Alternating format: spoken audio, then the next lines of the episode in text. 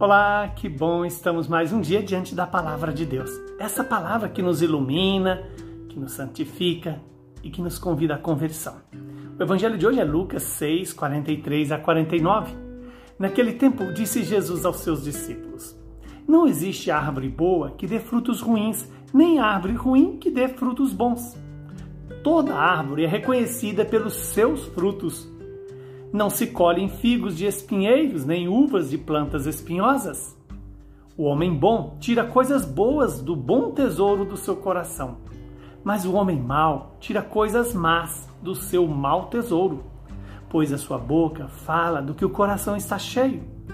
Por que me chamais Senhor, Senhor, mas não fazeis o que eu vos digo? Vou mostrar-vos com quem se parece todo aquele que vem a mim ouve as minhas palavras e as põe em prática.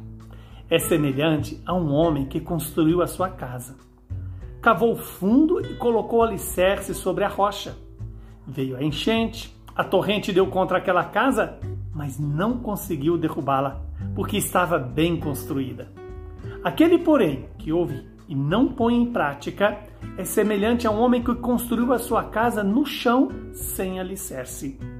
A torrente deu contra a casa e ela imediatamente desabou, e foi grande a ruína dessa casa. Palavra da nossa salvação. Glória a vós, Senhor. Louvado seja Deus por esta palavra que hoje tem o poder de realizar em nós aquilo que ela está nos anunciando. E o que, que essa palavra nos anuncia hoje?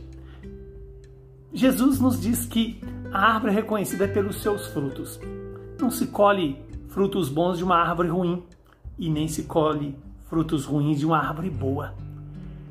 Depois Jesus continua trabalhando e nos educando para dizer que o homem bom tira coisas boas do tesouro bom do seu coração, mas o homem mau tira coisas más do seu mau tesouro.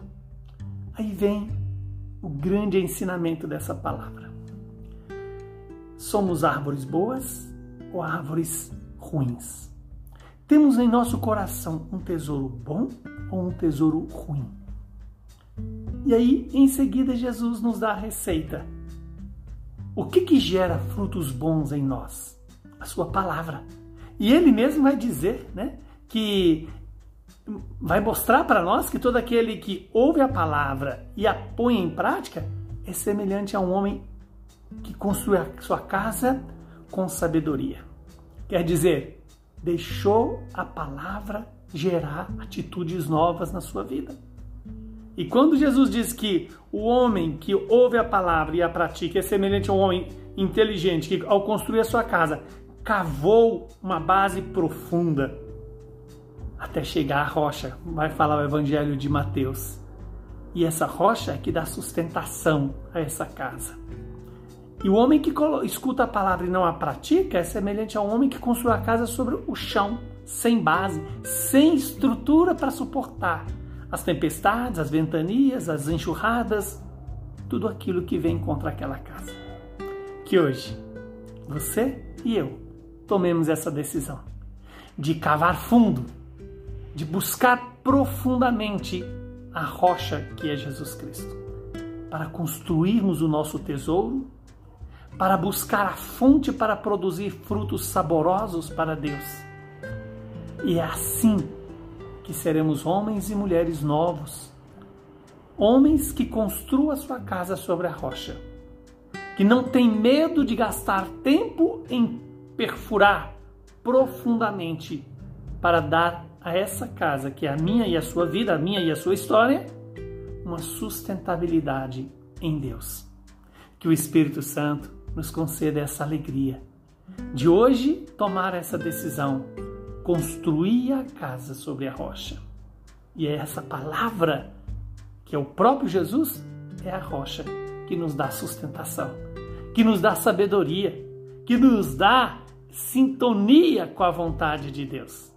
E a vontade de Deus é a sua felicidade, é a minha, é a nossa felicidade, que consiste em produzir frutos bons e ter sustentação em Deus.